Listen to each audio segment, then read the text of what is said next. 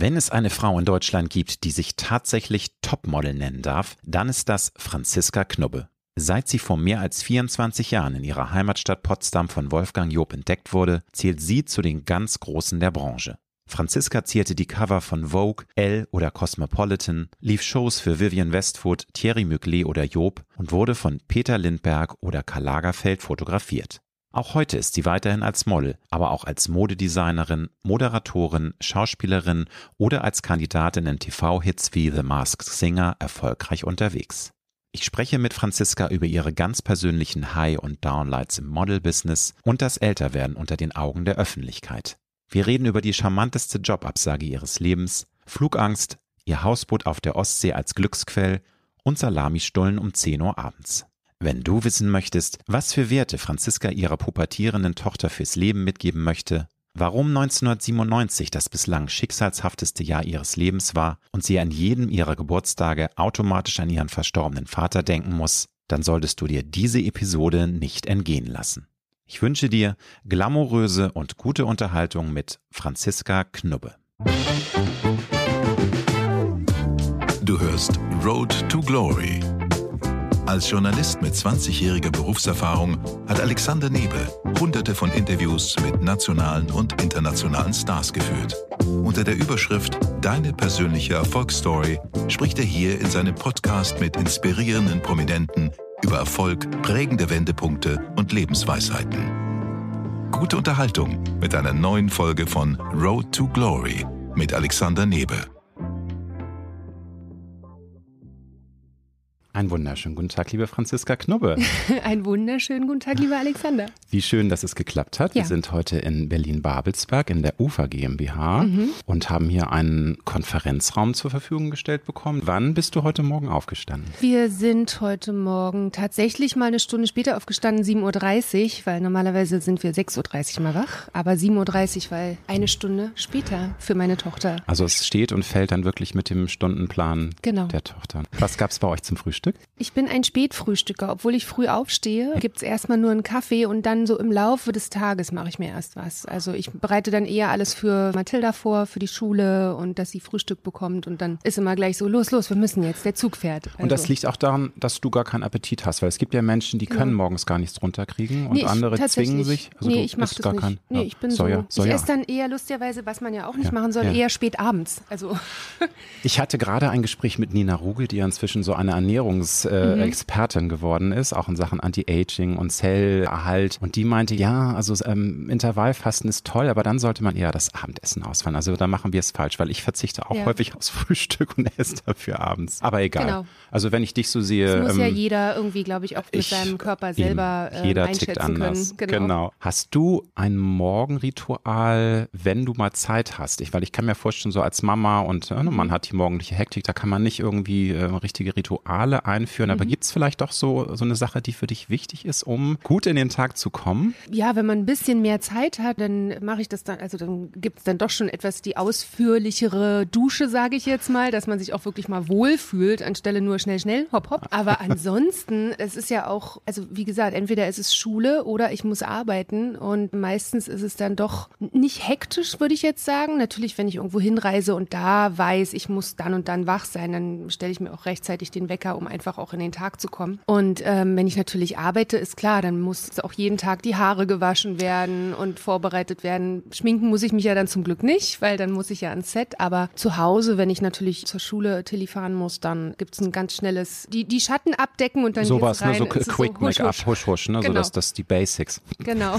Liebe Franzi, du bist ja eins der erfolgreichsten und bekanntesten Topmodels. Der Begriff mhm. Topmodel ist ja heute so ein bisschen überstrapaziert. Ja. Da kommen mal einige sagen, naja, wer ist denn heute alles Topmodel? Aber du bist wirklich ein Topmodel. Ja. Und deine Karriere hat angefangen 1997. Mhm. Du wurdest in Potsdam in einem Café von Wolfgang Job entdeckt. Und was ich sehr interessant finde, ist, dass du damals junge 22 warst, aber für die heutige Zeit ist es ja relativ spät. Würdest du sagen, die Zeit hat sich da wirklich gedreht in den letzten 24 Jahren oder ist es heute auch noch noch möglich, entdeckt zu werden, wenn man schon über 20 ist. Also nicht mhm. falsch verstehen, ich nee, finde das ja. absurd, aber es wird ja auch immer schlimmer. Also ja, man ja. denkt ja schon, äh, rekrutieren die jetzt schon in der zweiten Klasse. Also das ist Richtig. ja Wahnsinn. Also ich denke, damals war das ähnlich wie heute. Ähm, normalerweise hat man wirklich schon mit 16, 15, 16-Jährige haben ja angefangen zu modeln. Ich hatte das Glück, dass ich mit 22 wirklich so aussah, also jünger.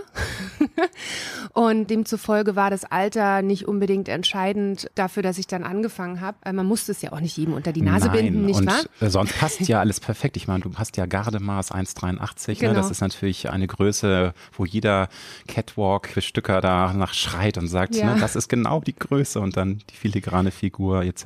Das, das, das passte damals ja. alles äh, gut zusammen. Magst du nochmal für äh, meine Hörerinnen und Hörer erzählen, wie das für dich damals war? War das surreal? Fandst du es amüsant, dass auf einmal Wolfgang Job da vor dir steht? Hast du ihn überhaupt auf dem Radar gehabt? Wusstest ja. du, wer das ist? Oder ja, weil das hätte ja auch sein können, dass du ihn gar nicht bewusst ja, wahrgenommen man hat hast. natürlich damals auch in der Presse wahrgenommen, dass er wieder nach Potsdam zurückgekehrt ist. Er ist ja Potsdamer genau. und hat dann aber zu der Zeit in Hamburg gelebt. Und natürlich wusste ich, wer er ist. Aber es war für mich, ja, es ist jetzt nicht so, ich meine, andere flippen aus und sagen, ah!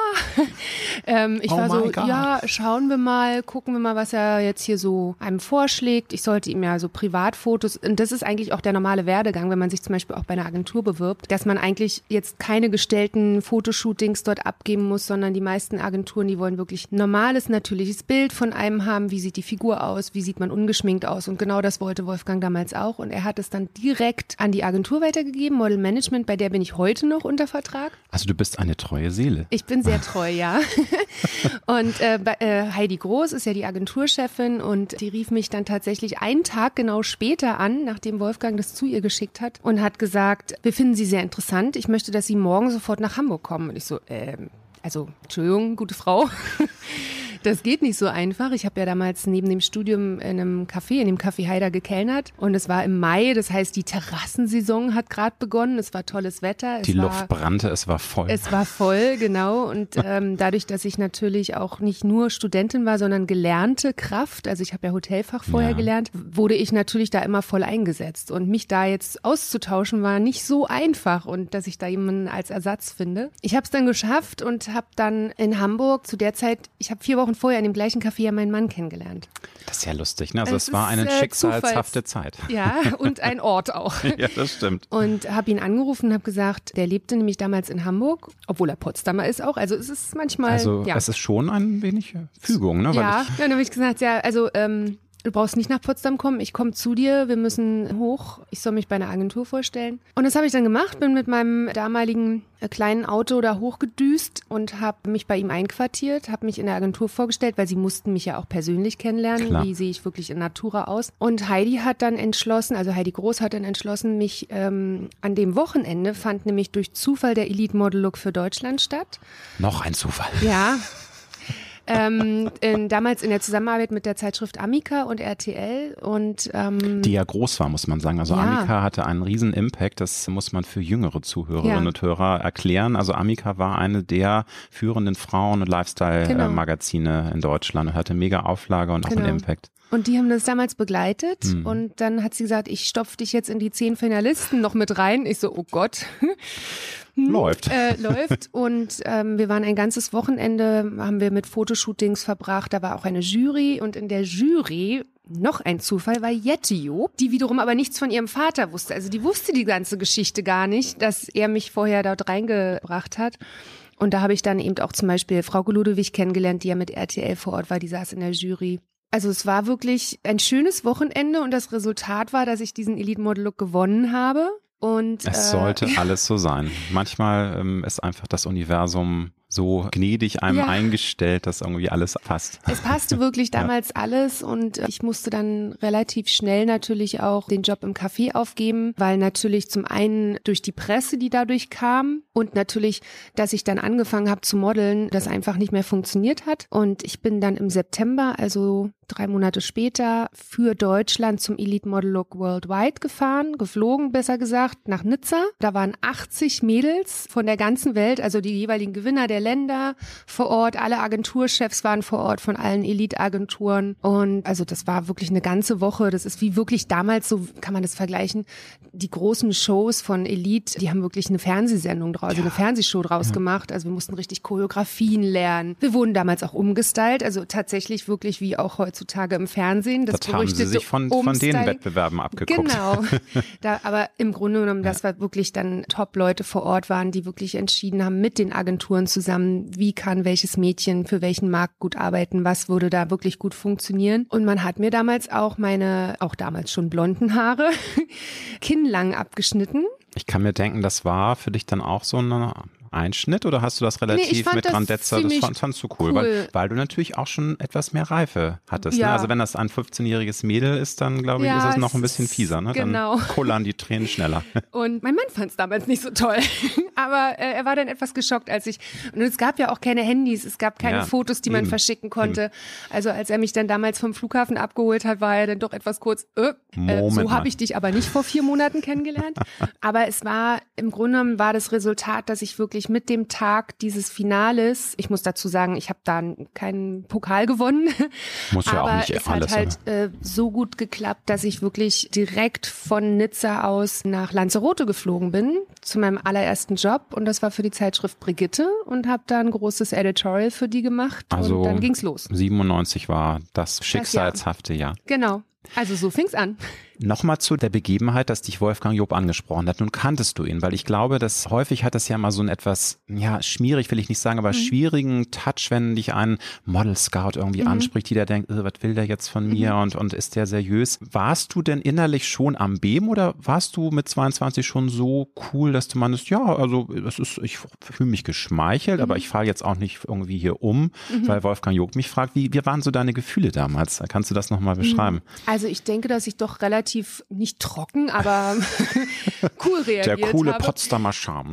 genau, weil ich mir dachte, okay, man kann es ja mal probieren einfach mal austesten. Ich war ja in dem Sinne auch gefestigt. Ich hatte ein Abitur, ich habe genau. ein Hotel, ja. äh, also eine Ausbildung abgeschlossen. Kann ich kurz ergänzen? Also äh, du hast Hotelfachfrau im Hotel Park Hilton in München, München gelernt gelernt, und dann genau. ein BWL-Studium angefangen. Also, genau, das lief ja. aber nur ein halbes Jahr quasi, also oder, oder ja, ein Semester. Du hast ähm, immerhin dich eingeschrieben, oder? Genau, ich hatte mich eingeschrieben und bist auch mal dort einige Vorlesungen in Potsdam-Babelsberg auch Sehr gemacht. Gut. Aber das funktionierte natürlich dann nicht mehr. Aber ich hatte jetzt in dem Sinne keine Angst, dass ich sage, okay, wenn es jetzt nach einem Jahr nicht funktioniert, kann ich locker da wieder zurückgehen. War auch dann im Hinterkopf, ne? Also genau, dass du sagst, ich probiere das jetzt mal. Ne? Mhm. Einfach mal so ein Test und mhm. schau mal, wie es funktioniert. Und ja. das hat sich dann über die Monate, Jahre so natürlich gefestigt, dass ich mir sagte, okay, dann bleibe ich dabei. Aber natürlich muss ich dich fragen, gab es denn mit deinen Eltern einen Kampf? Weil ich kann mir denken, Mama und Papa, gut, die ticken manchmal mhm. auch verschieden, das wissen wir ja. Meistens sind die Mütter irgendwie mutiger und mhm. sagen, ja, go for it, Kind. Väter sind immer eher so ein bisschen Beschützer mhm. und wollen, dass das Kind eine seriöse Ausbildung macht. Mhm. War das ein Kampf für dich, das zu erklären, dass du jetzt dein Studium mhm. nach so kurzer Zeit äh, erstmal pausieren mhm. möchtest? Überhaupt nicht. Also Gar meine Eltern okay. haben genauso gedacht. Das war ja auch immer ihr also auch während der Schulzeit schon immer hieß es ja, du, also Abi und dann eine Ausbildung, genau. äh, beziehungsweise ein Studium. Und dadurch, dass ich das, wie gesagt, ja schon in der Tasche hatte, war das für sie auch kein Problem. Sie haben gesagt, okay, schau dir das an und ansonsten machst du weiter mit dem, was du eigentlich gelernt, cool. beziehungsweise was dann dein Ziel ist. Und ich wollte ja ins Hotelmanagement und dazu wäre natürlich das Studium noch sinnvoller gewesen. Aber dadurch, dass sie wirklich gesehen haben, dass ich von Anfang an, also ich musste nicht lang, viele Models müssen ja zu Anfang viel testen, viel genau. Erstmal rumreisen, um ja. sich überhaupt, um erstmal anfangen zu arbeiten. Und ich habe ja wirklich ohne irgendetwas direkt angefangen zu arbeiten, wo natürlich die PR durch Wolfgang mir auch sehr ja, geholfen klar. hat. Das war ja tatsächlich das, auch, das gehört ja zu sozusagen zu deiner, in Anführungsstrichen, Legende, die damit beginnt. Ne? Das ist ja wie, wie aus dem Film. Also du wirst mhm. von einem der bekanntesten deutschen Modeschöpfer mhm. entdeckt und ihr beide kommt aus Potsdam ja. und das passte ja. Das passte perfekt. sehr gut zusammen. Ja. Wenn du mal Revue passieren lässt, wir alle haben ja ähm, im Berufsleben tolle Highlights und manchmal aber auch Momente, wo wir sagen, oh mein Gott, warum habe ich diesen Beruf mal mhm. ausgewählt mhm. und alles ist schrecklich. Magst du einmal erzählen, ähm, du hast sicherlich super viele Highlights gehabt, aber gibt es irgendwie ein Shooting, eine Begebenheit, irgendwas, was du so tief im Herzen trägst, dass du dich immer wieder gerne dran erinnerst, auch wenn du mal schlechte Laune hast, dass du sagst, hey Franzi, äh, Kopf hoch, du hast so ein tolles Leben schon mhm. gehabt, hast so tolle Dinge erlebt. Also es gibt sicherlich ganz, ganz viele Erlebnisse allein schon, wo ich überall auch schon war. Also welche Länder bzw beziehungsweise Städte oder Orte ich dadurch auch bereisen durfte. Natürlich im Zusammenhang mit den Menschen, die ich kennengelernt habe, weil natürlich du hast ja auf jedem Shooting neue Teams, neue Fotografen, ja und neue Locations. Also das, das hilft einem in dem Sinne auch, dass man sagt, Mensch, man wirklich, man lernt die ganze Welt kennen. Aber ich denke, dass so ein High, also eines der Highlights. Genau, also das muss man einsortieren. Ich, das, so, ich glaube, da könnten wir jetzt allein drei Stunden ja. erzählen lassen. Aber es gibt ja so, also ich kann mal kurz sagen, bei mhm. mir ist halt das Highlight gewesen, dass ich Madonna in New York interviewen durfte. Mhm. Das war Stress hoch zehn, aber es war dann auch, es ging alles gut aus. Sie war ja. nicht bitchy, es war ein tolles Gespräch, mhm. es war, sie ist immer meine Ikone gewesen. Das war so eine Sache, die ich immer gerne ungefragt ja. erzähle. Na klar. Nein, es gibt, ja. es gibt so Momente und eines meiner Momente ist sicherlich, als ich in New York war. Ich war ja on stay natürlich auch in den jeweiligen Agenturen, in den, in den jeweiligen Städten, um dort die ganzen Ghosties beziehungsweise Castings zu machen. Und da gab es eben ein Casting für eine Reebok-Kampagne und der Fotograf sollte Peter Lindbergh sein. Und ich war halt dort zum Casting und es ging auch recht schnell dass es dann hieß, ja, du wirst dafür gebucht. Und es war dann so, dass ich das Shooting hatte. Ähm, da waren auch andere Models dabei. Also es war wie so, so Gruppenbilder, die, um die Frauen zu zeigen im Sport. Und ich hatte, wie gesagt, ein Shooting mit ihm auf der Brooklyn Bridge bei minus 12 Grad. Uh. Es kann sehr kalt in New York ich werden. Ich weiß, ich weiß.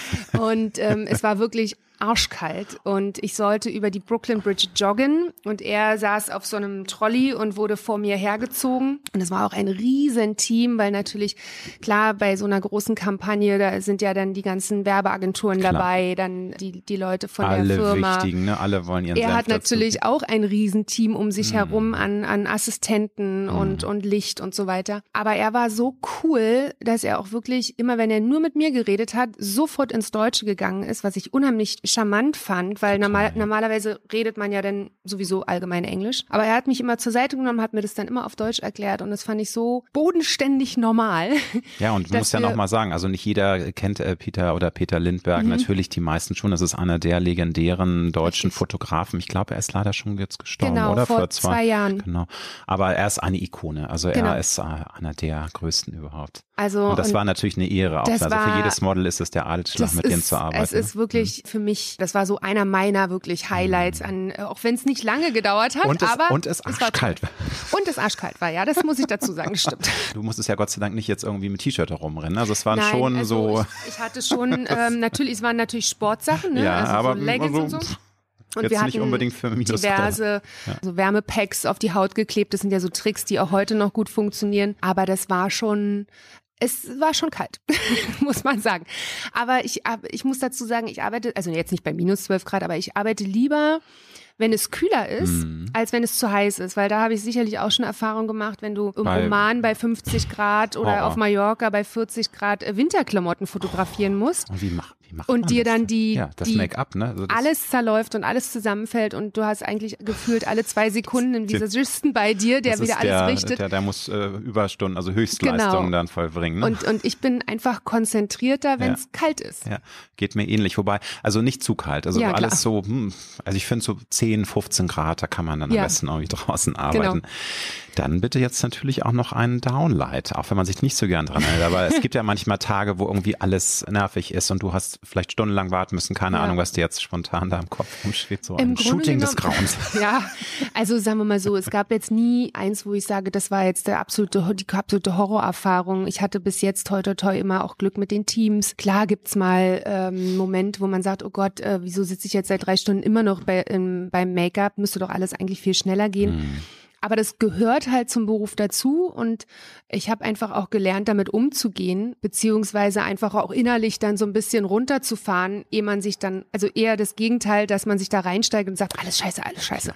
Also Gut, aber ähm, das kennt, ich glaube, das ist auch menschlich. Natürlich hadert jeder mal, auch wenn man, ja. wenn man einen tollen Job hat, gibt es mhm. immer mal Momente, wo man sagt, ach, eigentlich wäre ich jetzt doch lieber Hotelfachfrau und ja. oder im, im, Management jetzt in einem Klar. Hotel, aber den, jetzt also. Sagen wir mal so den Gedanken, dass ich ja. wirklich ernsthaft drüber nachgedacht habe, dass der Beruf vielleicht, dass es jetzt nicht passt oder dass es, dass ich vielleicht doch was anderes machen will, hatte ich so nie. Was natürlich toll ist. Also, Ja. ne, das, äh, das zeigt ja, du hast den richtigen Weg dir ausgesucht Ja. und du bist nie enttäuscht worden. Weil man, Mhm. es gibt ja nichts Schlimmeres, als wenn man dann irgendwie jahrelang was macht und dann auf einmal fliegt einem alles um die Ohren. Und Genau. man sagt auch, hätte ich doch mal damals doch lieber das BWL-Studium Ja. zu Ende gemacht, hätte, hätte Fahrradkette. Genau. Aber, also nicht. Sehr schön, so soll das sein. Du hast erzählt, 97 war ein schicksalhaftes Jahr. Mhm. Gab es nochmal irgendwie einen Wendepunkt, äh, weil ich finde es ja auch sehr bemerkenswert, dass du immer noch nach 24 Jahren wirklich erfolgreich mitmischt. Ich rede mit dir auch noch über die Branche, die sich ja Gott sei Dank auch verändert. Ich glaube, das wäre in den 70er, 80ern sehr viel schwerer geworden, weil da waren irgendwie Models schon ab 35 irgendwie nicht mehr so äh, leicht zu buchen. Gab es nochmal so, so eine Art Wendepunkt, dass du sagst, ja, das hat auch Weichen gestellt, dass ich ähm, auch heute noch so erfolgreich arbeite in diesem Business? Natürlich hatte ich einen gewissen Push durch Wolfgang, was dann auch über die Jahre sich in der Presse auch entwickelt hat, Genau.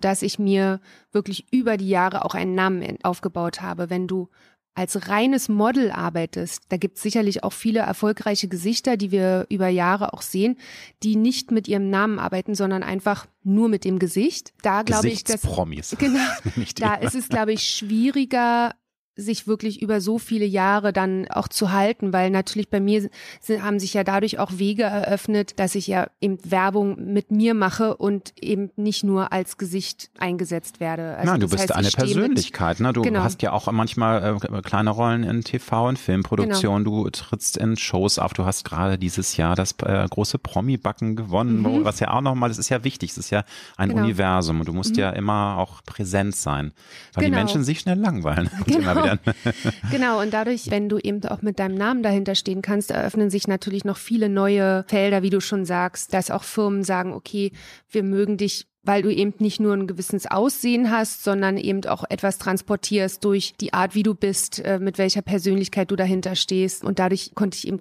viele andere Dinge machen, die ich nur als Model vielleicht nicht hätte machen können. Also gibt's jetzt keinen direkten Wendepunkt, sondern es, es hat sich eins zum anderen sozusagen Entwickelt. aufgebaut ne, Genau. über die Jahre. Da kann man gar nicht sagen, dass das jetzt irgendwie ein Jahr war, wo, wo da auf einmal dann ganz viele neue Angebote kamen. Das Ne, das hat sich wirklich Hat dann sich so peu à aufgebaut. peu aufgebaut Mhm. Und ja auch eben auch entwickelt, ja. Ja. Nun bist du ja sehr in, in diesem Business verwurzelt und kannst auch hinter die Kulissen schauen. Was würdest du sagen, seit wann weicht das immer mehr auf, dass es ähm, eben auch Best-Ager-Models gibt, dass es eben äh, auch gar kein Problem ist, über 40, über 50, wenn man sich einen Namen aufgebaut hat, in dieser Branche weiter erfolgreich zu arbeiten. Das sicherlich hat sich auch über Jahre aufgebaut, aber was würdest du sagen, seit wann ist das so? Also ist das jetzt zehn Jahre so oder länger oder ist das, kann man das gar nicht fest, Ähm, festtackern? das hat sich sicherlich auch langsam aufgebaut. Mhm. Also gerade in der Kosmetikbranche ähm, wurden ja für Faltencremes vor äh, 15 Jahren äh, 20-jährige Models genommen Genau. und Für Cremes, die für 60 plus gedacht Genau. waren. Man sagt so, äh, finde den Fehler. Richtig. Und das hat sich sicherlich, denke ich mal, so in den letzten zehn Jahren so entwickelt, dass man eben mehr und mehr echtere Gesichter dafür nimmt. Ich sage das mal so vorsichtig, weil natürlich auch die auch retuschiert werden. Also ich werde auch äh, für gewisse Sachen so nicht retuschiert in dem Sinne, dass man sagt, oh Gott, das ist sie ja gar nicht, sondern ähm, das hat was mit Licht, das hat mit Fotografie auch was zu tun, mit der Art, wie was gemacht wird und eben auch für welches Produkt du dann im Endeffekt wirbst. Aber äh, zum Beispiel bin ich ja seit zwei Jahren Markenbotschafter für Shiseido für eine Creme, die eben für ab 40 ist, sage ich jetzt mal. Die heißt auch Vi- Vital Perfection, das heißt also Vitalität für die reifere Haut.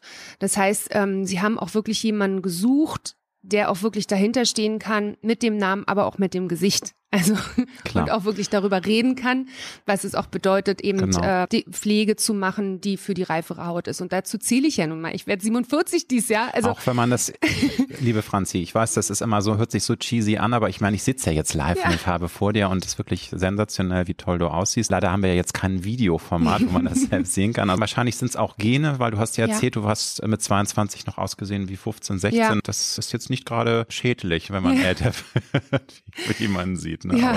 Nochmal zu deiner Karriere. Du hast ja auch ganz viele tolle Catwalk-Shows Mhm. gemacht. Das muss man ja auch betonen. Es gibt viele Models, die sehr erfolgreich im Shooting sind, in Markenpräsentationen, Mhm. Ja. aber Catwalks ist ja, also Catwalk-Shows ist eine Königsdisziplin, weil du eine gewisse Größe haben Mhm. musst. Du bist für Thierry Mugler, für Excada, für Job, für Vivienne Westwood unter anderem gelaufen. Mhm. Gab es da irgendwie auch so einen Wow-Moment, wo du sagst, hey, das ist jetzt äh, so unwirklich und so toll. Ich glaube nicht, dass du jemals gestolpert bist. Es gibt ja so, kennst du bei YouTube so die witzigsten ja, ja. Stolperer auch von Supermodels. Mhm. Aber das ist dir, glaube ich, erspart geblieben ähm, in deiner Karriere, toi, oder? Toi, toi, toi. Nie was passiert. Ich habe natürlich auch drauf geachtet, gerade bei den Kleidern, dass man vorher das natürlich auch austestet, wie die man sich Schuhe, bewegen kann. Die Schuhe, sage ich nur. Ne? Schuhe, genau. Aber dafür gibt es eben auch Rehearsals. Mm, ne? Also das mm. ähm, gibt es auch nach wie vor, dass die Kunden sagen, wir machen Rehearsal, bitte zieht auch direkt eure Schuhe an, dass man wirklich mit den Sachen, es gibt ja, es gibt Catwalks, also ich bin in London äh, über Rasen gelaufen, äh, gelaufen. Mm.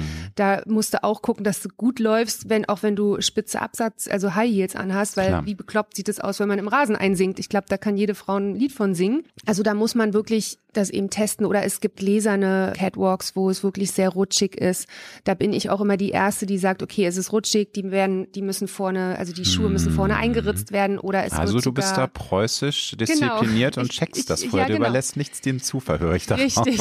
Aber das mache ich bei Red mhm. Carpet genauso. Also ich mhm. will keine Unfälle verursachen in dem Sinne, dass man dadurch Presse bekommt. Das gibt's ja auch, dass sowas bevorzugt auch schon mal forciert wird. Klar. Dass da vielleicht äh, irgendwas rausrutscht, so ups, ha, kleiner Busenblitzer.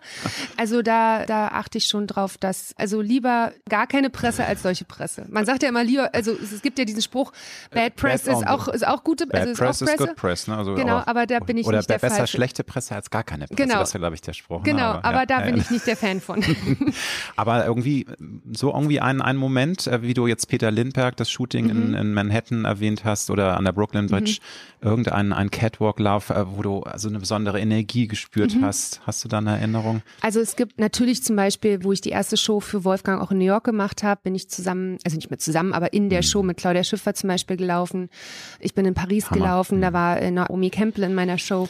Also die stand dann auch neben mir, wo du denkst so, wow. Also so ja, und das muss man auch, auch nochmal zum Einordnen. Also natürlich kennt auch jeder heute noch Claudia Schiffer und Naomi Campbell, aber das war mhm. die Zeit der Supermodels genau. und das war eine Zeit vor Social Media. Es war alles noch, hatte viel mehr Impact und diese mhm. Damen waren einfach, das war der Hammer und die haben einfach genau. die, die Welt so gerockt und das waren solche, das waren ja Rockstars, Supermodels, alles in einem. Richtig. Und das muss man erklären, weil mhm. dann ja, weiß ja, man, klar. was für ein Gefühl du hattest. Ne. Ja.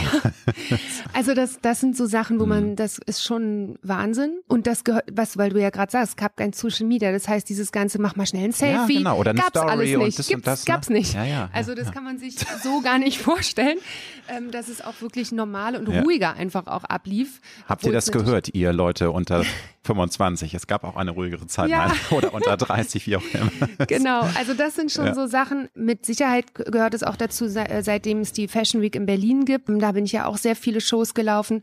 Und dadurch, dass man mich natürlich hier auch in Deutschland kannte, ist es natürlich auch ein schönes Gefühl, wenn du dann rausgehst und die Leute für dich applaudieren oder ja. sogar deinen Namen rufen. Ja, also da bist du dann schon so, okay, ich lasse mir nichts anmerken. Aber das ist schon das macht schon Spaß. Also das muss man auch zugeben, dass man auch so einen gewissen Stolz dann ja, vielleicht hat. Das ist doch auch wichtig. Also ich meine, deswegen macht man ja auch einen Job gerne, mhm. weil es eben einem immer auch mal wieder einen Kick verschafft ja. und weil man einfach richtig Spaß und Bock darauf genau. hat. Ne? Würdest du denn sagen, dass du dir auch vorstellen kannst, gerade wir haben drüber gesprochen, es ist heute viel transparenter geworden, die äh, Kosmetikfirmen haben sich geöffnet, es gibt inzwischen sehr viele Best-Ager-Models, mhm. dass du auch noch mit 60, 70, also bist du da offen, dass du sagst, hey, wenn es kommt, dann kommt's oder hast du dir irgendwie, nee, es kann ja sein, dass du sagst, irgendwann habe ich keinen Bock mehr drauf, ja. weil also man hat ja auch manchmal dann Veränderungen in seinem Lebensplan mhm. und sagt sich, nein, ich möchte aber ehrlich gesagt gar nicht mehr. Ich schipper dann lieber mit meiner, mit meinem Mann und gut, die Tochter wird dann irgendwann sagen, nö, kein Bock, ich fahre allein in Urlaub, aber ja. sowas. Also ähm, bist du da ganz offen und sagst, nö, why not? Mhm. Auch mit 75 noch. Ja, also ich meine, ähm, sag mal so, ich habe mir jetzt keine Zeit irgendwie Na. vorgenommen mhm. und ich arbeite ja auch darauf hin. Ich habe jetzt viele neue Projekte angestoßen, eigene Sachen zu machen und das ist, sind ja auch Sachen, die du wenn es gut läuft, eben auch in den nächsten 20 Jahren noch machen kannst. Klar. Ob man dann wirklich dafür dann eben noch modelt, weiß man nicht. Also ich habe zum Beispiel meine eigene Modenkollektion, Modekollektion jetzt bei HSE und HSE ist ja ein, ein Home-Shopping-Sender, der ja auch ein anderes Klientel auch einfach mal anspricht. Und äh, bei dem wahnsinnig viel umgesetzt, das muss man auch mal sagen. Also mhm. viele denken immer, wer kauft da? Es ist Wahnsinn, was da teilweise ja. auch, auch für Stückzahlen dann bestellt werden, wie erfolgreich genau. das ist tatsächlich. Also das genau. und ich haben bin viele da auch nicht jetzt, auf dem Radar. bin da jetzt auch wirklich ganz stolz, dass ich da, dass es jetzt geklappt hat. Ich bin jetzt seit Anfang des Jahres dabei verkaufe sozusagen live im Fernsehen meine eigene Kollektion muss man auch aber auch erstmal reinkommen, oder? Es ist genau, ich, das muss man lernen. Man, ne? Weil das dann denkt man so, mm, komplett neu, weil man, ähm, ich stehe da auch mit einer Moderatorin immer, das heißt, ähm, wir unterhalten uns auch schon, aber das Wichtige ist und das ist, ähm, das muss man auch erstmal lernen, dass man die Ansprache direkt zum Fernseher macht. Also wenn ich mich unterhalte, ist es kein Interview, so wie wir es jetzt mm, führen, wir gucken uns an, genau. sondern im Grunde genommen unterhalte ich mich mit den mit den Zuschauern, mit den Die Kundinnen am Fernsehen. genau. Und das muss man erstmal lernen, dass wenn ich auch eine Frage bekomme über die Kollektion, ich nicht zu Martina, sage ich jetzt mal, gucke, sondern wirklich direkt mit den Kunden agiere. Und das ist schon was ganz Neues und auch was ganz anderes, aber es macht wahnsinnig viel Spaß, weil man auch das Feedback, also so langsam kriegt man das Feedback natürlich auch über Social Media, aber auch die schreiben natürlich Bewertungen auch im Online-Store, wie, die, wie sie die Sachen finden. Und das ist natürlich ein schönes Gefühl, dass man sagt, okay, läuft wohl ganz gut. Du hast ja auch schon Ausflüge ins äh, generelle Entertainment-Business gemacht. Mhm. Ich habe es äh, erzählt, also du ähm, hast dieses Jahr das große Promi-Packen auf Sat 1 gewonnen Mhm. mit äh, viel ähm, Grandezza und ich war fasziniert, was du alles für sensationelle Sachen da gebacken hast. Frage ich mich, hast du vorher wahrscheinlich dann heimlich mal ganz viel geübt?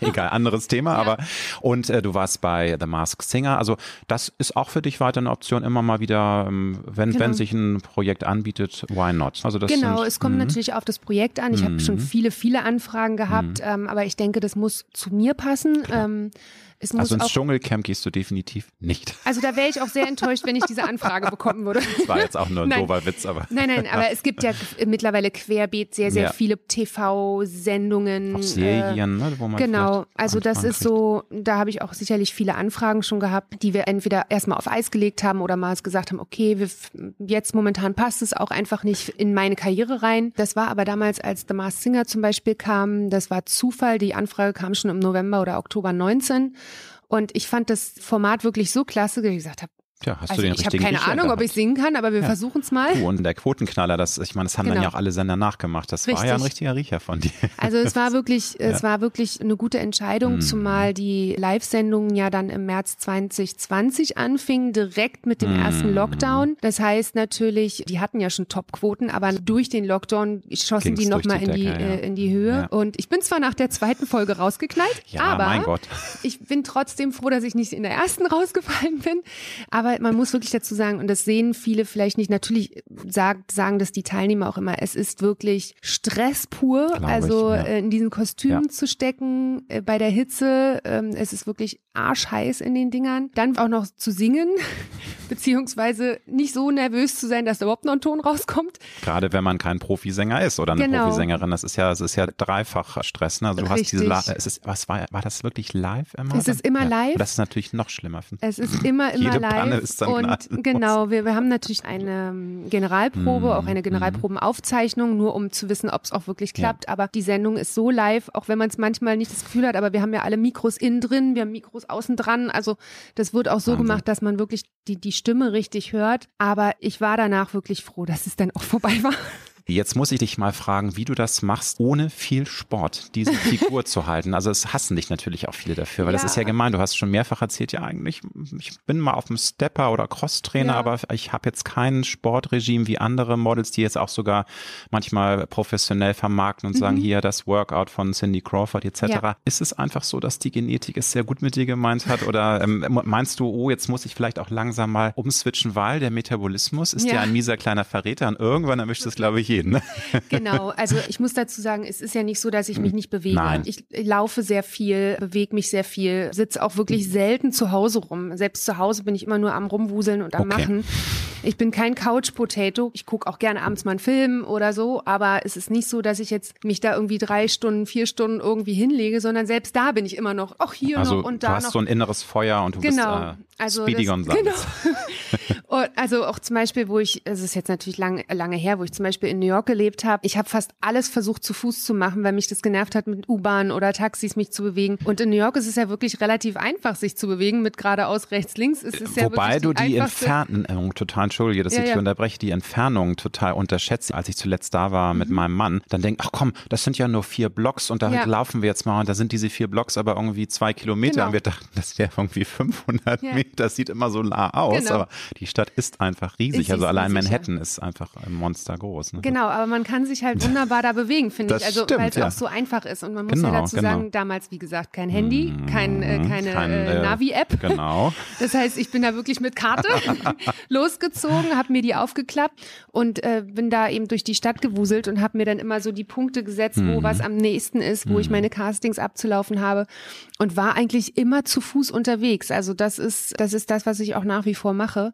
Und ich denke, das dass das auch so und wichtig, ne? Genau. Das, und die 10.000 Schritte kriegst Obwohl du. ich jetzt hier gerade, wir sind ja im vierten Stock, ja. äh, mich für den Fahrstuhl entschieden ja, habe. Stimmt. Da, aber ich glaube, da hat man auch keine große Wahl, weil man wurde ja von einer reizenden PR-Lady abgeholt ja. hier und die hat uns, hat mich auch gleich in den Fahrstuhl. ich meine, hätten ja sagen können, ich nehme die Treppe, aber dann guck, genau. wird man auch doof angeguckt. Aber die 10.000 Schritte kriegst du also locker, Handy ja, einmal empfohlen Also werden. tatsächlich, das ist da, das hilft schon ganz gut. Ja. Und würdest du sagen, dass du in Sachen Ernährung auch äh, jetzt vielleicht ein bisschen justieren musst? Nochmal, also man verändert sich ja, das mhm. merke ich auch. Also man kann zwar gegensteuern durch viel mhm. Bewegung, aber einige Dinge, die du mit 25 noch locker mhm. so verbrannt hast, da setzt ja. es dann doch irgendwie an. Ich muss ja dazu Prekär. sagen, dass ich, wenn ich, wenn ich zu Hause bin, auch äh, fast jeden Abend koche und da natürlich in dem Sinne drauf achte, also ich kann jetzt nicht, ich mache jetzt nicht jeden Abend Pizza zum Beispiel. Ja? Also ich, es ist wirklich für, auch für die Familie, nicht nur für mich, eine rundum ausgewogene Ernährung. Also Super. klar, im Winter, sage ich jetzt mal, kocht man dann öfter auch schon mal ein bisschen deftiger. Das merke ich, das mhm. merkt man auch einfach.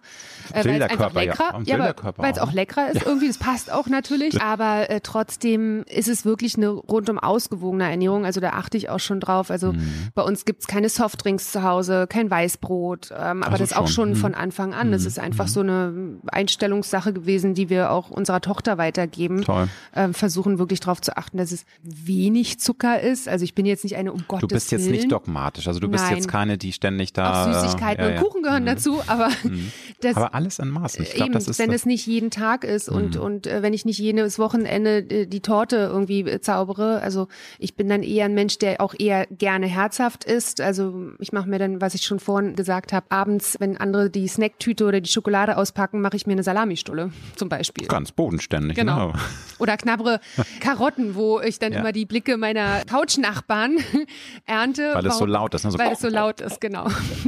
Aber du bist nun mal äh, Model, dein Gesicht, dein Körper, mhm. das ist äh, dein Tempel und genau. das äh, musst du natürlich auch als Arbeits in Anführungsstrichen Werkzeug hört sich jetzt furchtbar unsexy an, ja, aber ja. du weißt, was ich meine, muss man natürlich drauf achten. Also es ist schon wichtig für dich, ja, dass natürlich. das alles im Maß ist mhm. und nicht irgendwie Klar. eskaliert. Und weil Richtig. sonst wirst du wahrscheinlich auch böse Blicke ernten, wenn du dann irgendwie bei einem Job bist und dann, Franziska, du hast drei Kilo zugenommen. Genau. Das, das ist, also das gab es sicherlich, also ist nicht im, mhm. jetzt auf mich bezogen, mhm. aber das gab es natürlich auch zu den Anfangszeiten, ne, dass dann, gerade wenn du so Katalog-Shootings gehabt hast, dann musst du diese gewissen Gardemaße haben oder Klar. eben auch Catwalk. Ja, du musst reinpassen in die Sachen. Genau, dafür müssen ja Models eben die Maße auch haben, die Größe und die ja. Maße müssen immer stimmen. Und ich habe mich da aber auch nie verrückt machen lassen. Also sicherlich, wenn ich in Paris noch mehr Schauen hätten machen wollen, hätte ich sicherlich noch mal zehn Kilo abnehmen müssen. Aber ich habe, wie gesagt, war damals vielleicht auch schon so gefestigt, dass ich gesagt habe, ja, entweder ihr nehmt mich oder nicht. Dann habt ihr halt Pech gehabt. Und ich muss mich jetzt nicht kasteien, um eben dann, weiß ich nicht, die Couture-Shows zu machen. Da hätte ich mich echt halbieren müssen. Aber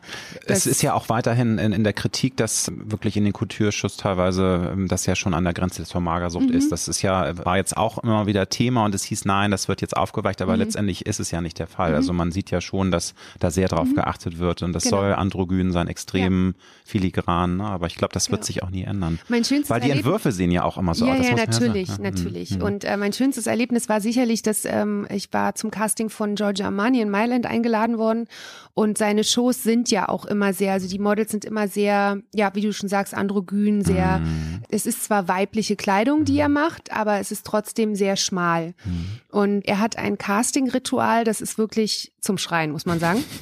Es werden dort unwahrscheinlich viele Mädels an dem einen Tag eingeladen, die natürlich vorher von den Agenturen vorgeschlagen werden und dann sagt Herr Armani, okay, die und die und die sollen kommen. Und dann ist es tatsächlich so, das ist eine Riesenhalle äh, in seinen, ja, in seinen heiligen Hallen, sage ich jetzt mal. Und alle Models müssen ein äh, Hautfarben Body anziehen und kriegen ein schwarzes Sakko von Ach. ihm und hohe Schuhe. Das ist alles. Und damit müssen wir vorlaufen, mussten wir also vorlaufen und dann eben daran, erstmal sehen sie daran die Figur und eben wie auch der Schnitt dieses Sakkos sitzt, weil das ist ja, er ist ja berühmt für diese schwarzen ja. Sakkos ja. oder äh, ja, Anzüge. Mhm. Und man kriegt auch gar kein Feedback. Die gucken sich das Buch an, sehen sich an und sagen Danke oder Grazie. So, und dann einen Tag später rief jemand von Armani bei meiner Agentur an und sagte, ja, danke, dass Frau Knuppe oder dass Franzi da war, but she's too sexy and too female for our show. Und ich so, danke für das schöne Kompliment. Aber, aber ich passe da wohl nicht rein. Ja, also ja. auf Deutsch gesagt, ich habe einen zu weiblichen Körper, ja. was ich irgendwie cool fand, dass sie einfach so auch freundlich abgesagt haben. das war das einfach für mich das, das schönste Kompliment, was man kriegen kann. Die Italiener sind da ja sowieso genau. die Weltmeister im Charme versprühen. Ja, also ich habe die Show nicht gemacht, aber war trotzdem irgendwie stolz. das ist doch super, vor allem aus diesem Hause so ein Kompliment genau. zu bekommen. Auch heute ist der Modeljob bei vielen äh, Mädchen wirklich ganz oben, wenn es um die äh, Wishlist geht. Mhm. Wenn du jetzt auf deine wirklich ja schon über 24 mhm. Jahre äh, andauernde Karriere zurückblickst, was könntest du jungen Mädels, die vielleicht sogar sich jetzt schon wieder beworben haben für die neue Staffel von mhm. GMTM, mitgeben und sagen, Mädels, das müsst ihr einfach mitbringen, um es in diesem Job mhm. zu schaffen, neben dem Aussehen. Also das ist jetzt ja. ganz klar. Also du musst einfach klar. gewisse Standards erfüllen, aber ich meine so vom Inneren, von, von dem, was einen erwartet und was auch mhm. einen erwartet an nicht so sexy Dingen. Ja. Ne? Das ist ja auch manchmal richtig, also richtig ätzend, was da so passiert. Also ich denke, dass die erste Intention sein müsste und das äh, hat nichts nur mit Modeln zu tun, sondern auch um überhaupt in der Medienlandschaft ja, oder überhaupt da, wenn man sagt, man möchte gern singen, man möchte gern mhm. Schauspielern. In der Öffentlichkeit. Man möchte, äh, genau, mhm. aber man sollte nie sagen, ich will berühmt werden. Und weil viele heute, das ist das Einzige, sie wollen berühmte Influencer werden oder eben berühmt einfach nur wegen auch, was auch immer. Also und vor das allem ist das ganz Problem. Schnell, ganz schnell. Ne? Genau. Und äh, das ist, glaube ich, der falsche Ansatzpunkt, äh, denn man, wenn man eben sagen möchte, man möchte Model werden, habe ich ja schon gesagt, es gibt so viele Models auch, die wirklich sehr, sehr erfolgreich in dem Job sind ohne dass sie von den normalen Menschen, also mhm. vielleicht sie sind im Fashion-Business bekannt, aber dass sie jetzt von den normalen Menschen mit dem Namen erkannt werden. Und wenn man so anfängt, versucht, sich da erstmal den Weg zu machen, ist es, glaube ich, mhm. der bessere Weg, weil man einfach auch dann wirklich auch das Model-Business richtig kennenlernt. Denn natürlich durch diese TV-Shows oder eben auch durch Instagram, Instagram-Models, sage ich jetzt mhm. mal, man wird deswegen berühmt, weil man eben in dieser Sendung war und nicht, weil man vielleicht ein tolles Model ist. Nein, das stimmt. Das ist ja auch Fakt. Gut, nun gibt es ein paar gute Ausnahmen. Ähm, mhm. Da stehe ich natürlich gerade auf dem Schlauch. Äh, hilf mir bitte mal. Es gibt doch so zwei, drei. Ich meine, klar, Lena Gerke ähm, ist, ist jetzt klar. ist jetzt ähm, wirklich eine, die sich da freigestrampelt hat, die auch wirklich eine Karriere hingelegt mhm. hat. Es gibt auch noch zwei, drei andere Namen. Bitte ja, nicht böse mein, sein. Nein, ich bin nein, da nicht so also im Thema. Ich, meine, ich denke, ähm, aber es gibt es, es in Deutschland, manchmal. es gibt äh, tolle, die eben mhm. ähm, dann vielleicht auch auf einen anderen Weg. Zum Beispiel Rebecca ja. Mir ist jetzt genau, eine tolle genau, Moderatorin genau. geworden, macht natürlich viele Modelaufträge, ja.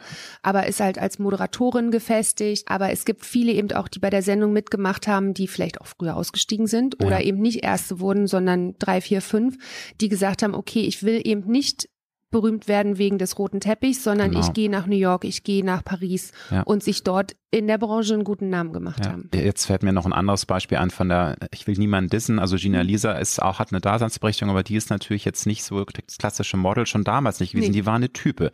Die hat entertained, genau. die war irgendwie ähm, over the top und auch da gibt's einen Markt für, aber das ist natürlich nicht das, was die sich eigentlich erwünscht hatte. Sie wollte ja irgendwie ein Topmodel werden. Aber, aber jetzt ist sie jetzt, berühmt. Jetzt ist sie berühmt, immerhin. Genau. Ne? Passt dann also. Genau.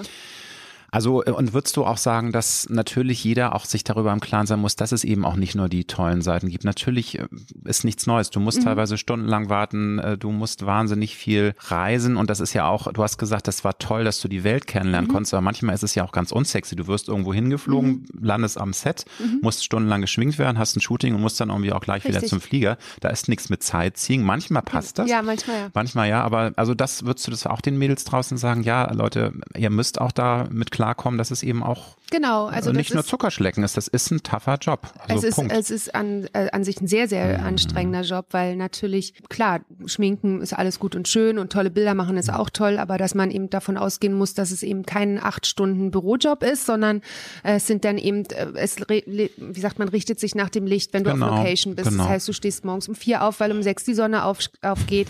Dann hast du drei Stunden Mittagspause, die du aber auch nicht so genießen kannst, weil du bist ja geschminkt, du wirst ja. dann nochmal aufgefrischt. Ja. Und dann, und dann hat man noch irgendwie 48 Grad, wie du sagst. Ne? Genau, und dann geht's, in der Sonne. Äh, geht's am Nachmittag weiter und meistens ja. bis Sonnenuntergang. Du hast also schon deine 10, 12, 14 Stunden Tage und eben dann zwei, drei Tage vor Ort und dann fliegst du vielleicht zur nächsten Location. Also früher gerade mit den Katalog-Shootings war es so, ich bin drei Tage in Kapstadt gewesen, bin über Paris umgestiegen und bin äh, in die Karibik geflogen, wo alle sagen, ja, boah, toll, super. Aber im Endeffekt habe ich irgendwie 48 Stunden im Flieger verbracht und ich muss dazu sagen, ich bin ja auch nicht so ein, ich fliege manchmal sehr gerne, aber manchmal auch nicht so gerne.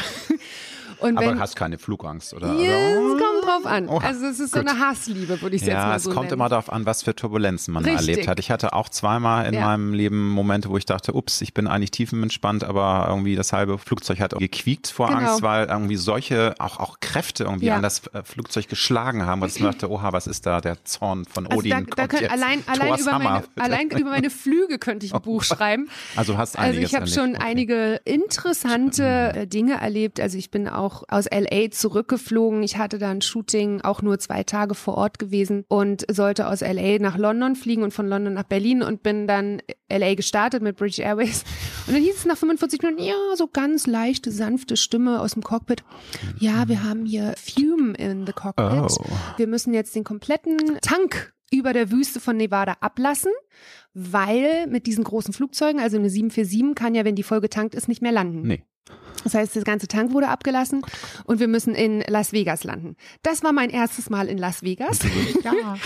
Super. Zumindest am Nachts Airport. Mhm. um eins in Las Vegas gelandet. Alle 300 Leute wurden auf Hotels tatsächlich verteilt, weil wir durften nicht mehr starten. Kurz und knapp gesagt, aufgrund von Unwettern, was da auch noch herrschte, wir konnten nicht rausfliegen, habe ich dann vier Tage gebraucht, um von Las Vegas über Phoenix nach New York, nach London. Da habe ich dann den Flieger auch verpasst. Da habe ich dann auch mal eine Nacht am Flughafen noch verbracht, um dann nach Berlin zu kommen. Und da habe ich dann wirklich zehn Kreuze gemacht, wo ich gedacht habe, ein Glück. Es hat alles, also es war auch nicht, also es war ja auch eine Sicherheits, wie sagt man, Klar, Aspekt, dass die gesagt haben, okay, wir müssen jetzt hm. landen. Die hatten, es, es war jetzt kein Brand, die haben halt nur Rauch gerochen und da heißt es ja bei Trotzdem. allen Piloten sofort landen. Safety first. Safety Mhm. first. Also das war so eine Erfahrung, wo ich mir dachte so, oh Gott. Du wirst in drei Jahren 50. Um Oder nee, Willen. im Dezember wirst Nee, du jetzt, jetzt du wirst 47 erst. 47, also du Ja. hast so also noch über drei Jahre Ja. Zeit. Das ist ja schon eine Hausmarke, aber ruhst du in dir, grummelt das manchmal, weil ich glaube, das macht ja mit jedem was Mhm. von uns. Wir alle werden älter, that's the way of life und nützt alles nichts, aber trotzdem muss man da ja irgendwie dran arbeiten. Auch allein Mhm. das Gefühl, die Zeit geht so schnell um und hey, wo sind die Jahre? Wie sind so deine Gedanken mit dem Älterwerden? Auch mit dem Hintergrund, dass du natürlich als Topmodel auch noch viel mehr unter Beobachtung stehst. Also das ist ja gemein, weil natürlich Mhm. Schnell dann auch, dann kommt irgendwann ein Foto mal, oh, was ist denn mit der Franzi Knubbe passiert? Und Ja, ja. Lässt sie sich jetzt gehen, ne? Und solche. Sachen. Also wie ist dein Also Empfinden? ich habe mich noch nie irgendwie um die Zahl Mhm. gekümmert, sage ich jetzt mal, also die Alterszahl, dass ich in dem Sinne gesagt habe, oh, jetzt habe ich den 40. Oh, jetzt ist es 45. Oder eben auch schon vorher, manche haben ja schon einen Knick mit 30. Also Ja, ja, einige schon mit 25, fangen Äh, ja. schon mit Botox an. Ja, also da hatte ich ähm, noch nie so Probleme. Also ich habe auch immer gesagt, man muss die Feste feiern, wie sie, wie sie fallen. Und wir haben auch Geburtstage immer groß immer gefeiert, wenn es eben eben null oder also eine Null Hm. da stand. Und ich denke, dass ich das auch weiter so so machen werde, weil ich einfach sage, das hat ja wirklich viel mit dazu damit zu tun, wie man sich fühlt, ähm, was man auch transportiert. Und ich fühle mich lange nicht meiner Alterszahl entsprechend. Das ist aber auch generell, glaube ich, Vielleicht das verhalte ich Tolle. mich manchmal auch nicht so. äh, Ja, also das ist ja auch ein Mindset und ich glaube, dass sich das generell immer mehr aufweicht. Mhm. Und es ist ja auch Fakt, dass auch Frauen, die heute 60 sind, also ich hatte mit dieser Renick ein Gespräch vor ein paar Wochen, jemand 60 ist das neue 40 und das ist die richtige Einstellung. Klar, man kann natürlich auch dann ein bisschen krampfig wirken und es muss dann auch authentisch rüberkommen, aber wenn du im Kopf jung bleibst Mhm. Ja. und einfach auch neugierig bleibst und auch neue Dinge mitbekommst und das hat sich, glaube ich, viel mehr geöffnet in den Ja, letzten 20 glaub ich Jahren, auch. Mhm. weil es war viel mehr kategorisiert. Du warst dann in den 80ern mit 60 schon irgendwie Möttgen, ne? Und Ja, ja, das hat, genau. sich, das hat sich total verändert. Thema Lampenfieber, Versagensängste und Druckmomente. Du, wir hatten schon über The Masked Singer Mhm. Ja. gesprochen und ich kann mir auch vorstellen, dass große Promi-Backen waren nicht nur Zuckerschlecken, auch Mhm. wenn es um viele süße Torten ging. Aber wie gehst du damit um, wenn echt der Druck da ist und du performen musst? Hast Mhm. du da irgendwelche Werkzeuge, Rituale, dass du vielleicht Atemtechniken Mhm. vorher anwendest? Wie kommst du runter, wenn du merkst, oh, jetzt wird's irgendwie richtig heiß ja. hier und ähm, alles prasselt auf mich an und ich muss jetzt irgendwie funktionieren. Also vielleicht unbewusst. Also auch bei The Masked Singer war es wirklich, ja, da bin ich natürlich wahnsinnig aufgeregt gewesen. Aber ich habe mich in dem Moment auf das versucht zu konzentrieren, was ich abliefern wollte. Ich habe mir da sicherlich auch Hilfsmittel genommen, gerade wenn es dann um Text ging, weil du musstest ja innerhalb von einer Woche dann den Text neu lernen. Und gerade wenn man dann eben noch zusätzlich eben ähm, Atem, Luft nicht so gut kriegen kann, da habe ich zum Beispiel auch gefragt, ob sie mir einen Prompter hinstellen können, dass ich wenigstens nur für den Fall, dass ich die Textzeile überspringen sollte. Also so ein bisschen doppelter dass Boden. Ich was, also, was sehe. Also ich meine, mm, abgesehen davon, mm. in dem Kostüm hat man eigentlich fast gar nichts gesehen. also man guckt. Wo ist vorne? Wo also ist die? Wo das, ist war, die? das war eigentlich auch von Vorteil, weil die erste Show war ja auch mit Live-Publikum. Ja, was natürlich noch mehr Druck ist, oder? Richtig. Also und, das, und das, der Vorteil, dass ich eben fast nichts gesehen habe, ist eigentlich so, dass du gar sagen konntest, okay, da sitzt keiner. Fertig aus. Es guckt dich keiner an und daran dazu denken, dass da Millionen noch am Fernseher sitzen, ja, das muss man komplett ausblenden. Muss man ausblenden. Mhm. Aber ansonsten denke ich, ich versuche wirklich ja einfach ruhig zu werden. Sobald ich merke, ich krieg Panik oder Angst, funktioniert sowieso nichts. Also das merke ich zum Beispiel beim Fliegen. Wenn ich da Panik kriege oder Angst bekomme, steigert man sich ja eher Klar. noch mehr rein. Also man muss sich versuchen, dann eher selber wieder runterzuholen und sagen, alles okay, alles mhm. ruhig, atme durch, trink einen Schluck Wein. nein, war ein Scherz. Ähm, also im Flieger so, so vielleicht, aber natürlich nicht, nicht nein, um nein. Gottes Willen, nicht vorm Job. Aber bei allem Klar. anderen, was meinen Job betrifft, habe ich mittlerweile gelernt, dass Lampenfieber auch dazugehört. Das ist auch wichtig, weil sonst rutscht du in so eine Routine, wo dir das dann auch irgendwann alles egal wird, dann macht es auch keinen Spaß mehr. Mhm. Also gerade auch vor Laufstegen, klar, auch vor Laufstegen ist es so, das gehört auch, das gehört dazu. Das gehört dazu, um eben auch eine gewisse Haltung wieder ja. zu bekommen, gerade zu stehen. Man du. erinnert sich dann innerlich selber dran und dann, dann funktioniert's auch. Ich mache das jetzt seit über 20 Jahren und vor jedem Interview bin ich aufgeregt, aber das ist ein schönes Gefühl. Mhm. Es ist also, es ist natürlich auch ein bisschen Stress, aber ich nehme es immer als positiven Stress wahr mhm. und das gehört einfach dazu. Wie ja. du schon sagst, dann kommt irgendwie der Körper in Schwung und die Synapsen funktionieren genau. und du bist einfach auf dem Punkt und das ja. ist, das ist super. Wie würdest du sagen, ist heute als 46-jährige jetzige reifere Frau deine Haltung zum Leben? Hat sich da was verändert? Du bist ja jetzt auch Mama, deine Tochter wird 14 dieses morgen, äh, morgen ne genau. Morgen, morgen, wird sie 14, sie ist schon mitten ja. im Teenageralter, ne? Ich auch immer, auch immer zwischendurch aufs Handy, ja, irgendwas kommt nicht, weil ich bin noch in den Vorbereitungen. Oh, ah ja, ja, ja. gut. Das ist gut zu wissen. Ne? Also morgen wird deine Tochter 14, also es, ja. es verändert sich. Das Leben ist ein Klar. langer Fluss voller mhm. Höhen und Tiefen, aber wie würdest du dich heute im Jahr 2021 so beschreiben als Frau? Wie stehst du dem Leben gegenüber? Gegenüber? Siehst du heute Dinge entspannter, sowas mhm. in der Art? Was würdest du also sagen? ich denke, dass gewisse Sachen wirklich gelassener werden. Auf der anderen Seite kommen natürlich auch andere Punkte dazu. Wie gesagt, jetzt, ne, sie wird 14, mhm. da bist du natürlich mit einem ganz anderen erzieherischen äh, Aspekt dahinter, aber was einfach auch für uns normal läuft. Also wir versuchen sie in dem Sinne durch Erfahrungen oder eben auch Vorleben, also selbst Vorleben, das beizubringen, was wir selbst an Werten zum Beispiel auch mitbekommen haben. Aber ansonsten, was mich so betrifft, also äh, bin ich schon ruhiger geworden. Also gerade wenn man, wenn früher Jobs anstanden, ich habe wirklich, also wenn es schon ums Fliegen ging, habe ich eine ganz andere mhm. Vorbereitung gehabt. um, ich habe auch Sachen vorher viel, viel früher schon zum Beispiel Sachen gepackt. Das ist heute, heutzutage ist so, ich kümmere mich dann eher erst um die Familie und alles andere wird hinten angestellt. Früher habe ich vielleicht mich noch viel mehr auf mich konzentriert, Klar, weil da war ja nur ich und mein Mann oder mein Mann und mm, ich.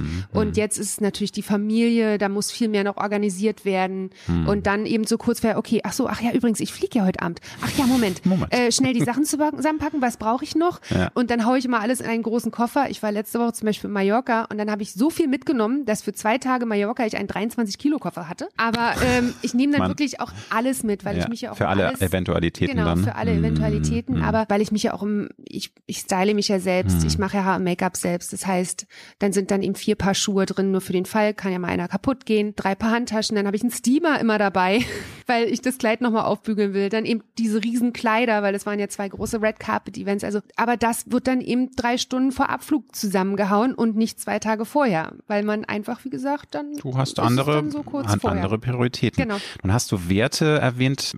Kannst du äh, sagen, wie dich deine Eltern denn auf den, fürs Leben sozusagen gewappnet haben? Was für Werte hast du mitbekommen, die du jetzt auch an deine Tochter weitergeben möchtest? Was ist dir da wichtig? Man kann so die Werte an sich, glaube ich, nicht direkt benennen, weil meine Eltern haben das ja auch vorgelebt. Und ich bin ja in der DDR aufgewachsen, bis ich 14 war und allein das Vorleben, dass meine Eltern beide berufstätig waren, dass meine Mutter auch voll im Job stand, die ist ja ähm, Kinderärztin. Das heißt, durch das habe ich ja mitbekommen, was es heißt, dass man eben als Frau selbst einen Beruf erlernt, auch selbstständig sich nicht darauf verlassen kann, irgendwann mal jemanden zu heiraten, der dann irgendwie, ne, das gibt ja, was, was, was ja ein Modell war, was Jahrhunderte so äh, gelebt wurde, muss genau. man ja genau. sagen. Das Und hat sich ja erst durch die Emanzipation, äh, klar, das kann man gar nicht mehr sich vorstellen, aber es war ja so. Also es war am Grunde auch noch in den 50er und 60ern häufig ein Lebensentwurf, dass mhm. die Mütter froh waren, wenn die Tochter verheiratet wurde genau. und dann einen Versorger hatte. Ne? Genau, und das mhm. ist ja eben auch der Unterschied zwischen Ost und West gewesen. Ja. Also in der DDR waren wirklich alle berufstätig. Mhm. Die Kinder sind früh in den Kindergarten beziehungsweise in die Krippe gekommen und das haben wir auch fortgeführt. Unsere Tochter mhm. ist mit mhm. anderthalb in den Kindergarten gekommen, was auch wichtig ist, dass sie, dass die Kinder früh dieses soziale Leben mit anderen Kindern lernen. Ich konnte meinen Beruf weiterführen und trotzdem eine Familie haben, die funktioniert. Also das, man kriegt das alles hin, wenn man sich eben gut organisieren kann. Und das mhm. habe ich eben mhm. durch das Vorleben meiner Eltern auch mitbekommen und das gebe ich auch so an meine Tochter weiter, dass es eben wichtig ist, eine gute Schulausbildung zu machen, dass man früh vielleicht schon guckt, welche Interessen hat man. Klar kann man, können die sich schnell ändern. Also ich habe auch ein Jahr vom Abi komplett meinen Plan umgeworfen und habe dann gesagt, nein, ich will Hotelfach lernen. Also und auch da sind meine Eltern, wie gesagt, mitgegangen und haben gesagt, das ist eine super Idee, mach es, wir unterstützen dich, solange das auch alles funktioniert, solange du auch dann eben die Leistung auch erbringst. Klar. Also hängen lassen und mal so schleifen lassen war bei uns nicht. Und das versuche ich eben auch irgendwie weiterzugeben. Wobei das natürlich auch menschlich ist. Ich will da jetzt hier gar ja, nicht ja, in die Parade nee, fahren. Nein, ne? nein, das gehört auch es dazu. Es gehört dazu, aber also aber nichts. Es, ja, genau. Und es darf auch nicht zu ähm, zu sehr zerfasern mhm. alles und dann irgendwie nachher das Gefühl, naja, am Ende sorgen dann Mama und Papa für mich und dann genau. ne, ziehe ich nochmal ins Hotel Mama, wenn genau. es nicht funktioniert, dann ist das so. Aber nun wird deine Tochter 14. Ist denn das jetzt schon so diese äh, doch pikante Phase der Pubertät? Weil ich glaube, es ist heutzutage noch herausfordernder für eine äh, junge Mutter, ein Kind in dieser Welt großzuziehen, mhm. wo so viele gefährliche Dinge, ich sag nur Social Media und es ist so komplex und es prasseln auch so viele auch unschöne Dinge mhm. auf ein Kind ein. Die, sie haben ja auch Ängste und mhm. Corona mhm. war sehr belastend.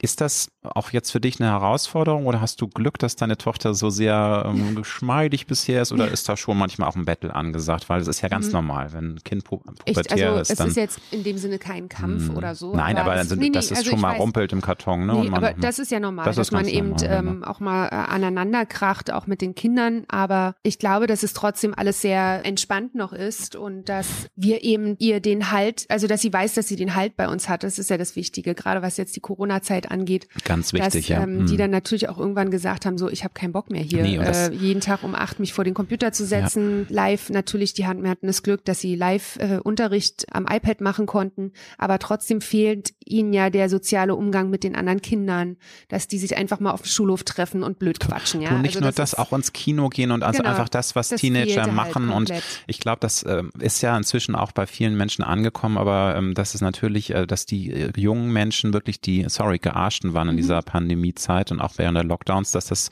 komplett unterschätzt wurde. Mhm. Sie haben sich ja toll ähm, auch verhalten, aber das hat sehr, sehr viel, glaube ich, ähm, ja. auch angerichtet und da gehört schon sehr viel auch Arbeit der Eltern, mhm. das aufzufangen, weil das war genau. für die Kinder echt eine harte Zeit. Und stell dir vor, du wirst 18 jetzt geworden ja. ne, und in der Zeit und kannst nicht feiern. Das ist ja Richtig. Höchststrafe. Also, ja, das stimmt. Das wirklich, äh, also das ist, aber wir haben, wie gesagt, das versucht mhm. irgendwie familiär auch aufzufangen, dass wir viel dann eben, also das haben wir früher auch gemacht, ne? Ja, Klar. Ähm, viel zusammen gemacht haben, viel auch geredet haben, gesprochen haben und das dann eben auch weitergeholfen hat. Und ähm, sie sich natürlich auch in dem Jahr, was viele, also sie hat auch einen wahnsinnigen Schuss gemacht, ne? Die haben sich ja, wahnsinnig weiterentwickelt. Das werden ja immer erwachsen, ja. sehr erwachsen auch die Art und Weise, wie sie redet, geworden und das macht einem auch Spaß zuzusehen. Klar. Meinst du, die wird auch mindestens so groß wie du wahrscheinlich? Ja, ja, ne? so, ja, das kann man ja, ja schon sagen aber nicht größer wurde.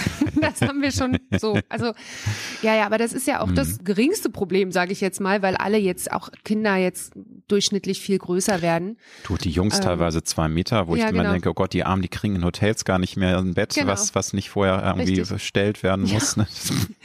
also das also, ist schon, das ist schon schön, ja. die Entwicklung auch zu beobachten. Was wolltest du als Kind werden? Kannst du dich noch dran erinnern? Also so als äh, als du so alt warst, wie deine Tochter jetzt ist. Also hattest du da auch schon so Ambitionen, irgendwas mit Hotels zu machen oder war das komplett anders? Wolltest du auch Ärztin werden? Nee, oder? Es, äh, ich hatte mehrere Sachen. Ja. Also ähm, ich habe lustigerweise durch meine Oma, die ist gelernte Schneiderin, habe ich viel auch zu Hause rumgeschnippelt an der ah. Nähmaschine. Mich hat Mode auch schon früh interessiert. Und dann eben auch Kunst. Also ich hatte mich auch mal kurz, ich glaube mit 16, bei ähm, haben wir uns vorgestellt oder haben uns das mal angeschaut äh, in der Kunsthochschule Berlin. Das hat sich dann aber ja, weil ich einfach gemerkt habe, dass es beruflich gesehen für mich jetzt doch nicht eine Option war. Das war halt ein Hobby. Mhm. Aber das waren so eher so die ersten, wo ich mir dachte, ach, das ist ganz schön. Über Medizin habe ich auch nachgedacht, äh, sicherlich, aber das hat sich dann eben durch das Hotelfach erledigt.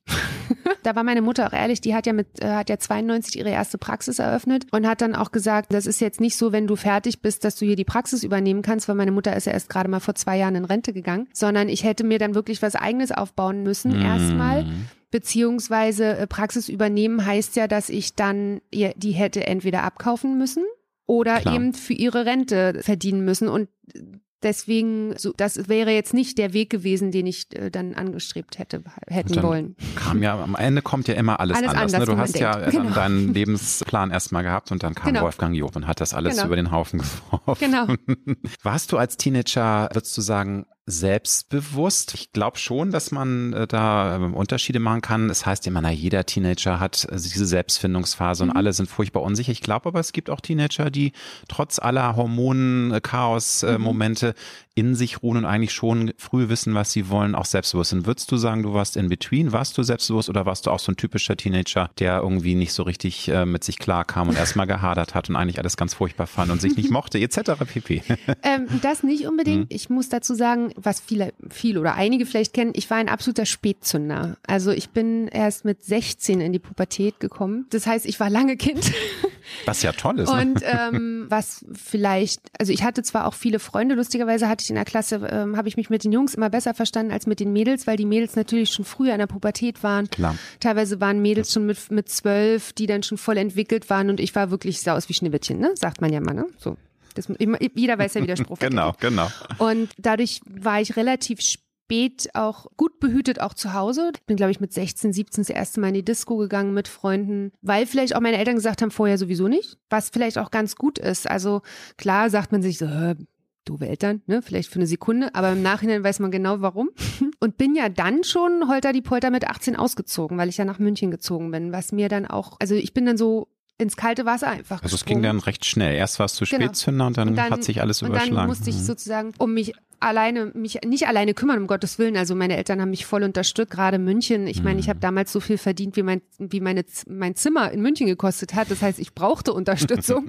Anders hätte ich gar nicht überleben können. Ich glaube, ich mhm. habe 600 Mark Ausbildungsgeld bekommen und dafür überhaupt eine Wohnung zu bekommen, das, ist ja, das du, war ja Horror in München. Das war schon damals nicht so leicht. Ne? Heute ist es ja völlig illusorisch, furchtbar. aber ja, ja. Hm. Aber das sind so Dinge, die mir dann auch, ja, das ist auch zur Schulzeit, wie gesagt, da war ich eigentlich noch so ein kleines Mädchen. Ja. Ich bin auch spät gewachsen, also ich bin spät dann richtig groß geworden, sondern war so im Mittelfeld dann immer zu, äh, ähm, weiß ich nicht gerade, wo dann alle in die Pubertät kamen, war ich so, ja, so im Mittelfeld von allen und zum Schluss habe ich den Schuss gemacht und habe alle überblickt.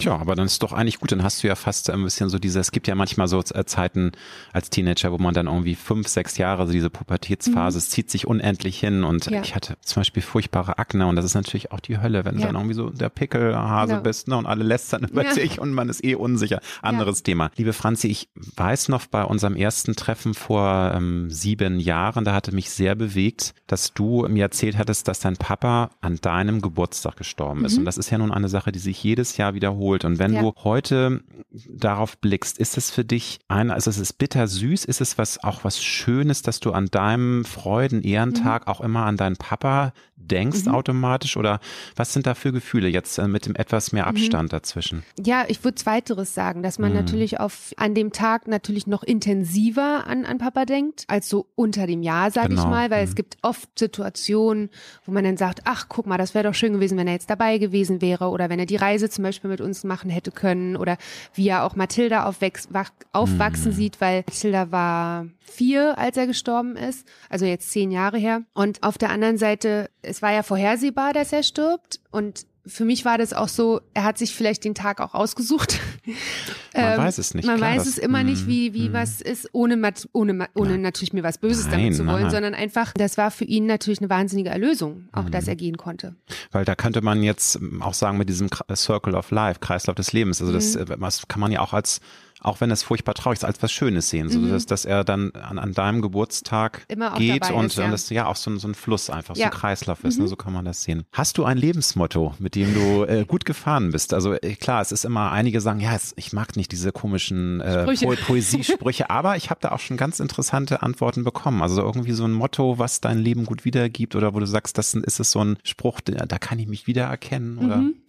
Also ich, ich sag mal so, kurz gesprochen, lebe, liebe, lache, weil äh, also ich, ich guck, bin, ich lebe immer gerne im Jetzt. Ja. Also ich natürlich erinnere ich mich gerne, aber ich bin auch nicht jemand, der sagt, okay, in zehn Jahren will ich da und da und da sein. Also es gibt ja Leute, die wissen genau, vielleicht bei manchen hilft's, bei manchen gibt's? bei die haben das komplett genau, durchgetaktet. Ne? genau. Und das ist bei dir gar nicht. Also du Nee, nicht unbedingt. Dich, hm? Deswegen sage ich ja jetzt auch zum Beispiel solche Sachen wie, die sich in meinem beruflichen Werdegang eröffnet haben. Das sind ja Dinge, die viel auch eben zur richtigen Zeit am richtigen Ort, Mhm. die richtigen Menschen treffen, die richtigen Entscheidungen treffen. Das ist ja nicht das, was ich geplant habe. Also 90 Prozent der Dinge sind nicht geplant gewesen, würde ich jetzt mal so sagen. Das Leben ist auch nicht so planbar, muss Nee. man sagen.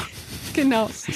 Und äh, in dem Sinne Liebe, Liebe in dem Sinne heißt alles, was du machst, was du tust, dass man da wirklich auch 120 Prozent mit Emotionen auch dahinter steht.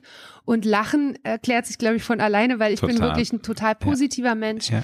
Ich versuche wirklich auch Dinge immer positiv und optimistisch zu sehen und deswegen passt es ganz gut zu mir. Und ich lache sehr gerne. In welchen Momenten empfindest du pures Glück? Wir alle wollen ja so viel wie möglich Glück empfinden. Mhm. Manchmal sehen wir vor lauter ähm, äh, Bäumen den, den, den Wald nicht und, Mhm. und haben Glücksmomente, die wir aber gar nicht realisieren. Wann ist es bei dir so? Wann sagst du, ja, das ist für mich einfach pures Glück? Also ich denke, dass ich, äh, wenn, wenn ich mit meiner Familie zum Beispiel auf dem Boot auf der Ostsee bin und da einfach nur lang schipper.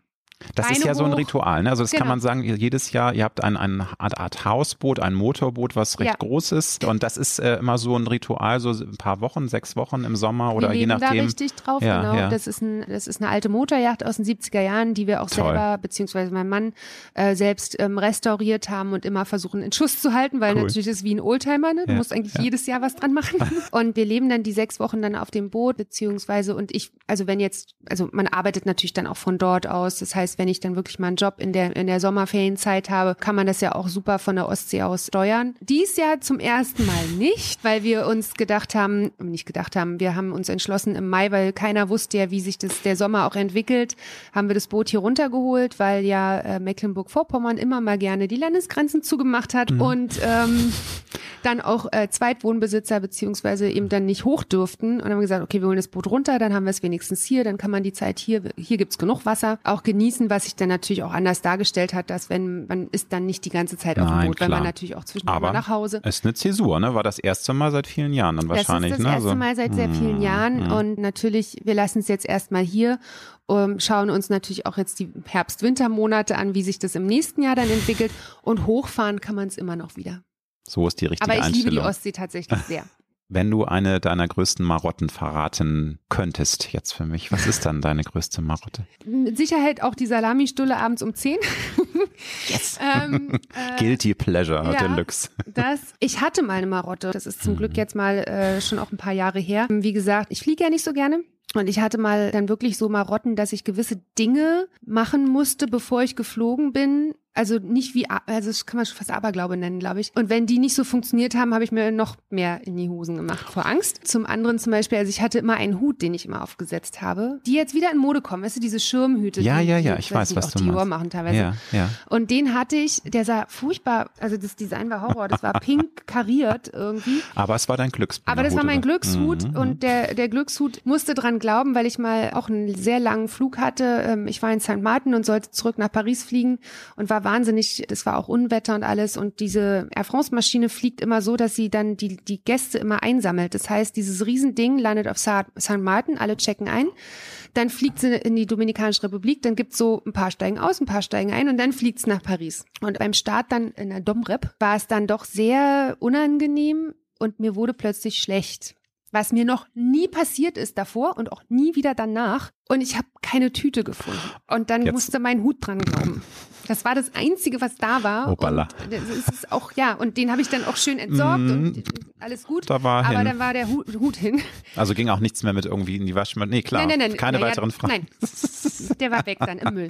Und ich habe dann auch über die Jahre einfach, ich wurde natürlich auch gelassener, mir gewisse Dinge auch einfach abgewöhnt, weil ich mir dachte, was für ein Blödsinn. Also man redet ja dann auch mit sich selbst und denkt, sich, was für ein Blödsinn, was man sich da auch selber aufbaut für einen Stress, ja. Das war so die, toi, toi, toi, so viel Marotten gibt's dann doch nicht mehr. Wenn du deinem jüngeren Ich, sagen wir mal der 18- oder 20-jährigen Franzi Knubbe, heute einen guten Rat fürs Leben geben müsstest, wo du ja jetzt wirklich schon so viel Lebenserfahrung auch sammeln konntest, was würdest du der jungen Franzi mit auf den Weg geben? Mach alles so wie damals. Also ich würde es genauso wieder machen. Cool. Also go for it. Ja, Je ne regrette rien, Ja. wie Edith Piaf gesungen hat. Genau. In diesem Sinne, liebe Franzi, vielen lieben Dank. Ganz Ja. viel Erfolg für deine zukünftigen Projekte Dankeschön. und genieße den Rest des Sommers, der hoffentlich bald wiederkommt. Ja. Momentan sieht es eher nach Herbst aus und es hat sehr viel Spaß gemacht. Vielen lieben Dank. Vielen lieben Dank auch. Danke.